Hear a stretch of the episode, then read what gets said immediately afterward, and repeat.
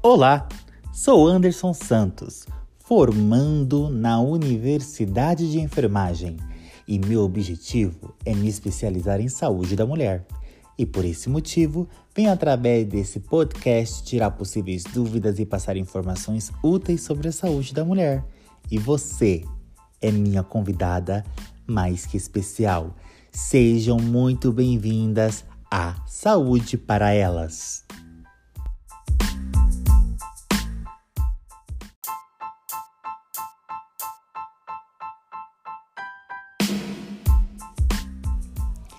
E antes de começar, eu tenho um recadinho para vocês, hein? Me segue lá no Instagram, underline saúde para elas. Lá a gente vai conversar, bater papo, inbox, caixa de perguntas nos stories, sugestões de, de temas pra gente, dúvidas tudo lá no nosso Instagram, ok? E lá também você vai ter acesso ao link do grupo do WhatsApp exclusivo para nossos ouvintes. Isso mesmo. E se você preferir também, pode mandar sua pergunta, sua sugestão, pode mandar para mim por e-mail. saúdeparaelas.podcast@gmail.com.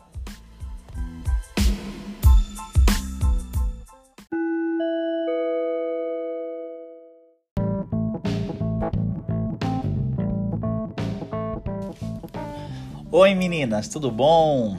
Estou aqui. Vocês devem estar se perguntando: ué, mas hoje não é segunda, hoje não é quarta-feira, por que, que está indo ao ar mais um podcast?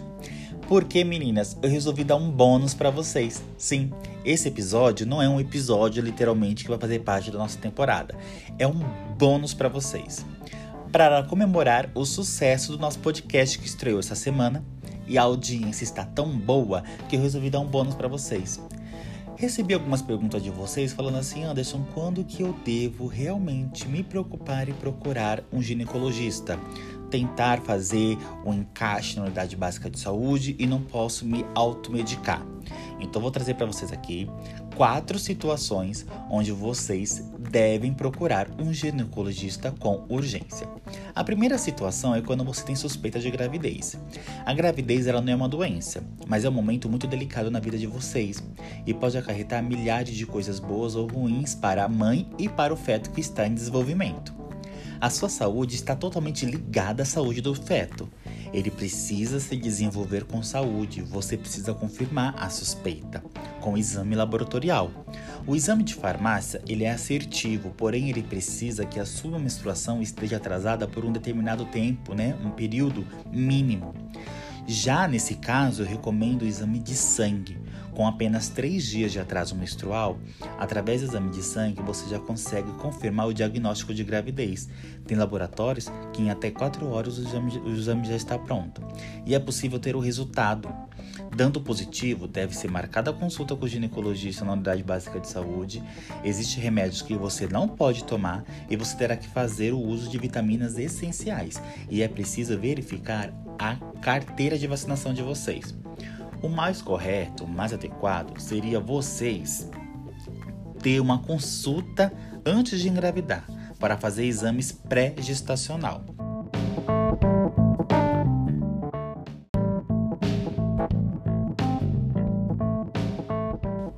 Mas meninas, eu sei da realidade de vocês. Sei que muitas de vocês são pegas de surpresa por uma gestação. Nem todas de vocês têm o tempo ou têm o privilégio, né? De, ai, ah, vou me programar para engravidar. Às vezes vem e ponto, tô grávida. Não tem problema nenhum, tá bom? O problema é que durante o início de uma gestação, se você não tem ela confirmada, você vai sentir náuseas, dores de cabeça e nisso você vai auto se medicar em casa e não pode ser muito arriscado. Então, se existe uma suspeita de gravidez, ela tem que ser confirmada. Vocês precisam procurar um GO e fazer um exame laboratorial para ter o diagnóstico de gravidez, tá bom? A segunda situação que você deve procurar um GO é se há sangramento vaginal fora do normal, acima do normal uma hemorragia, dentro ou fora do período menstrual, não importa. Independente da idade que você tenha, você tem que procurar uma unidade básica de saúde.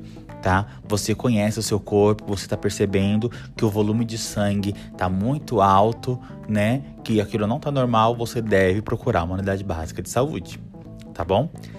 A terceira situação que você deve procurar uma ajuda médica, você deve ir e tentar um encaixe na unidade básica de saúde e passar com o seu GO, é a ardência urinar. Nesse caso, meninas, vocês podem ter cistite, pode ter vaginite, pode ter uretrite. Nesses três casos, os tratamentos são diferentes. A ardência urinar, você não deve, em hipótese alguma, se medicar. Você deve procurar uma ajuda médica. Em alguns casos, citites não tratadas podem infectar o rim e causar uma doença chamada pielonefrite. Meninas, olha, isso causa febre, é uma bactéria que pode contaminar todo o seu corpo, uma vez que ele está na, na, na sua corrente sanguínea. Então deve-se procurar o GO, tá ok? Ardência a urinar, procurar o ginecologista, não se medicar em casa.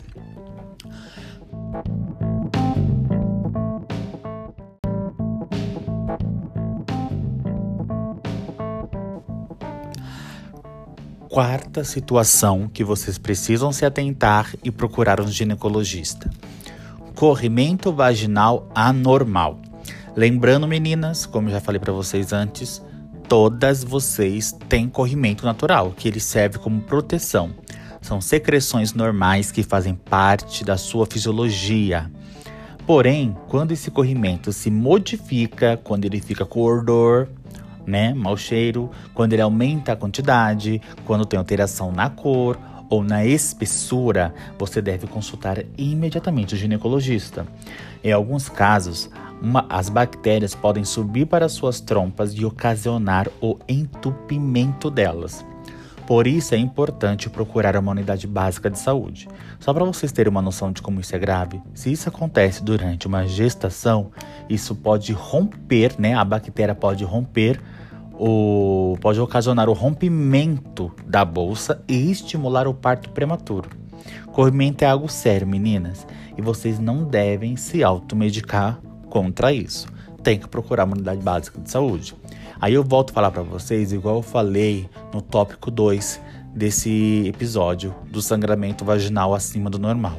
Você conhece o seu corpo, então você percebe quando aquilo está fora do comum, né?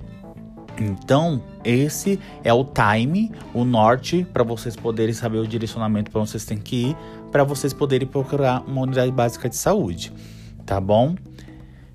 fica aqui. Eu espero que essas quatro dicas, né? Essas quatro, essas quatro situações que eu falei para vocês sobre quando procurar o ginecologista com urgência possa vir ajudar vocês, tá bom?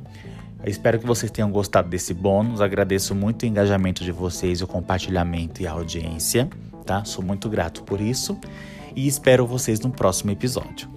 Quem quiser me encontrar nas redes sociais, Instagram, Facebook, Twitter, é só colocar arroba saúde para elas que eu vou estar lá. Quiser mandar alguma coisa por e-mail também, fique à vontade. O e-mail é saúdeparaelas.podcast@gmail.com. Beijo meninas e até o próximo episódio.